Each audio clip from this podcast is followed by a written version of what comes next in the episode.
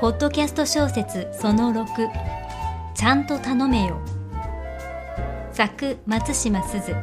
朗読吉田麻也子。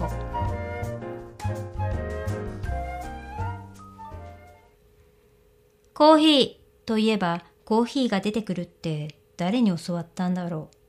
男性の場合はまず間違いなく母親だろう。甘やかすからいけないのだ。家の中で子供は王様でも社会に出ればただの人だ。誰もが親のように自分に貸し付いてくれるなんて勘違いさせてはならないのに、そういうことをこの男の親は教えなかったらしい。その男が、コーヒーと私に言ったとき、コーヒーを入れてほしいのだということは分かったけれど、無視した。私は彼の家来ではないからだ。ねえ、林さん、コーヒー。その男は丁寧にもコーヒーの前に私の名前をつけた。丁寧になるのはそこじゃないんだな、と私は思う。コーヒーですか？私はなるべく無表情になるように心がけて答えた。本当はムカついていたけれど。そう、コーヒー。男は嬉しそうにニコニコしている。何が嬉しいんだか私には全くわからない。コーヒーを持ってきてほしい？ということですか？私はわざわざ文節を切ってはっきり聞こえるように言った。そう。彼はそう言うとパソコンに目を戻した。人に物を頼むのが当然だと思っている。私は舐められているということだ。男は石毛という。私より入社が一年早いだけの先輩だ。年も一つ上だが、一つぐらい年上だというくらいで、それほど敬わなければならない理由はない。それに、30歳以上年上の上司でも、悪いんだけど、林さん、コーヒーを入れてもらえるかな？と、とても丁寧に頼んでくれる。仕事には厳しいが気遣いは細やかで、そういう人は心から尊敬できる。私はお茶組が嫌いなわけではない。女はお茶組みをするもの、やって当然だという考え方が嫌いなのだ。人から何かを頼まれることも決して嫌いではない。頼まれるということは頼りにされているということだし、心よく引き受ければ印象も良くなる。ちゃんと頼まれれば喜んでやるのだ。石毛は以前にも同じようなことで私を怒らせている。その時は私に向かって、ゴミ、と言った。今と全く同じような状況だった。彼のデスクは私のデスクのちょうど真向かいにある。パソコンのディスプレイや石毛のデスクにうず高く積まれた書類や本で遮られているために、向かい合わせに座っていてもお互いの顔は見えない。彼は4月の移動で私の向かいの席にやってきて、ある日そこで、ゴミ、とつぶやいた。独り言にしては声が大きいので、私に言っているのかもしれないと思ったが、何のことだかわからないので黙っていた。すると、今回と同じように、林さん、ゴミ、とゴミの前に私の名前をつけた。名前を言われて無視するわけにもいかず、私は、ゴミですか？と答えた。そう、ゴミ。石毛はにこやかに言った。けれど私には意味がわからない。ゴミがどうかしましたか？と尋ねた私に、石毛は笑顔のまま言った。いや、ここのゴミ箱がいっぱいになったからさ。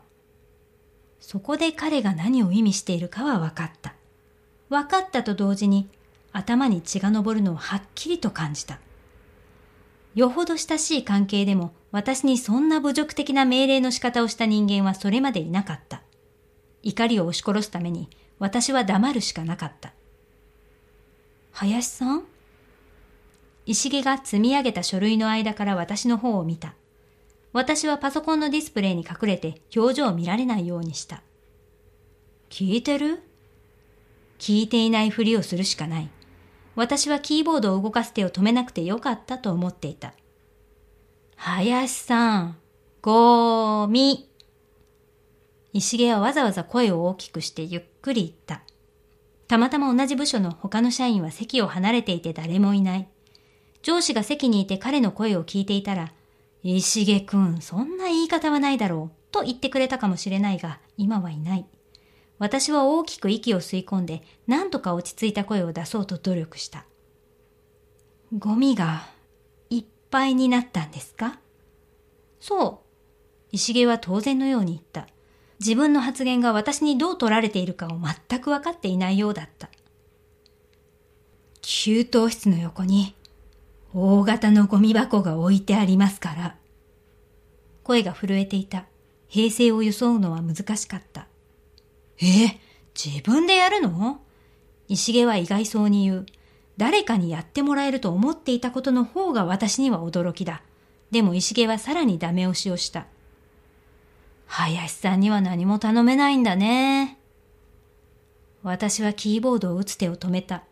止めたくはなかったが、怒りで手が震え始めたので、止める以外になかった。その出来事以来、私は石毛が嫌いでたまらない。顔を見るだけで腹が立った。きっと態度にも出ているので、石毛は気づいているはずだ。にもかかわらず、今度は、コーヒーと来た。空気が読めないにも程があると思うけれど、世の中にはこういう人間もいるのだと勉強させてもらっている。感謝するつもりは毛頭ないけれど。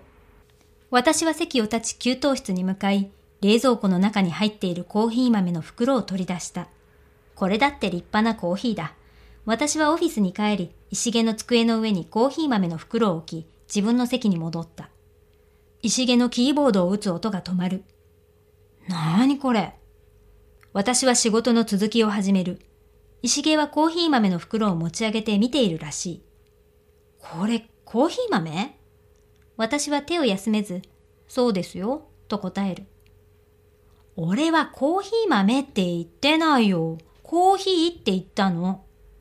なるほど、と思ったが、私は負けずに答える。そうですか。じゃあ、そのコーヒー豆、給湯室の冷蔵庫に戻しておいてください。私はできる限り表情を変えないように気をつけながらキーボードを打ち続ける。石毛は、なんで俺が？と言いながらも意外に素直に給湯室へ向かった。その日から私と石毛の戦いが始まった。石毛は懲りずに次の日も私に向かって、お茶と言った。私は緑茶のティーバッグを箱ごと石毛の机の上に置いた。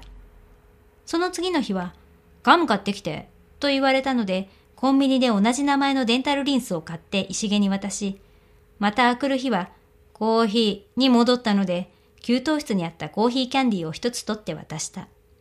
石毛はその度に私が彼に渡したものを元の場所に戻しに行き、希望のものを自分で持ってくることを繰り返した。いつまでこの遊びを続けるつもりだろうと思い付き合っていたが、さすがに秋が来た。ある日石毛がまたコーヒーと言ったので、私は立ち上がらず、ご自分でどうぞ、と返した。石毛は黙って書類の間から私の方を見ていた。あのさ、林さん。石毛は私を見つめたまま言う。コーヒーは林さんが持ってきた方がいいよ。私は大きくため息をついた。この男はこれまでのバカバカしいやりとりの中で何を考えていたんだろう。どうしてですか？こみ上げる怒りを飲み込んだ。とりあえず石毛が何か言いたそうなので聞いてみることにした。だって林さん、今のままじゃ幸せになれないよ。女の人は頼まれたらちゃんと素直に答えた方がいいんだ。いつも笑顔でけなげな方が男に愛されて大事にされるんだよ。俺は林さんの一年上だから、そういうことをちゃんと林さんに教えなきゃいけないと思ってるんだ。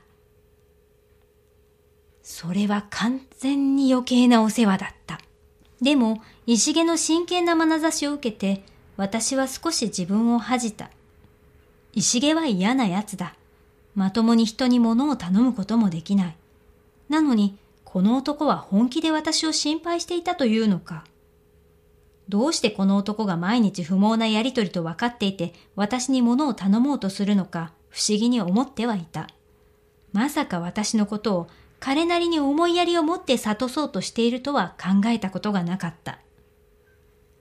人は正直になれないものだ。素直で正直であれば簡単な問題をなぜか複雑にしてしまう。私も石毛に分からせようとしていた。その頼み方では聞いてあげませんよ、と言葉で言えばいいことを子供の喧嘩みたいな方法で思い知らせようとした。お互いにただ言えばよかったのだ。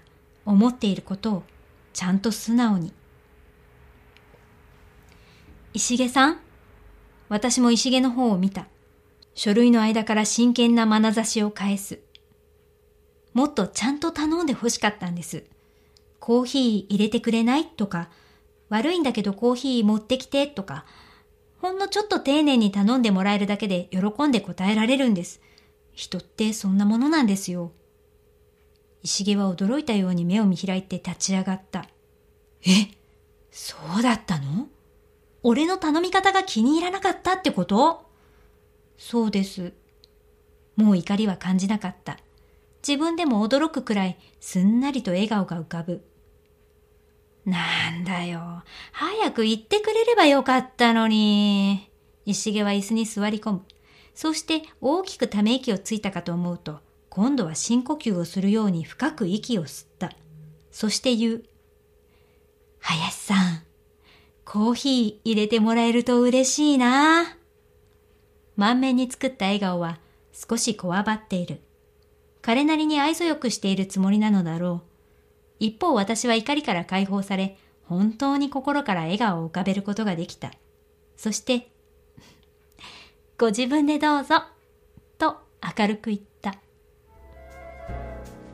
ポッドキャスト小説その6、ちゃんと頼めよ。朗読は吉田麻也子でお送りいたしました。次回もお楽しみに。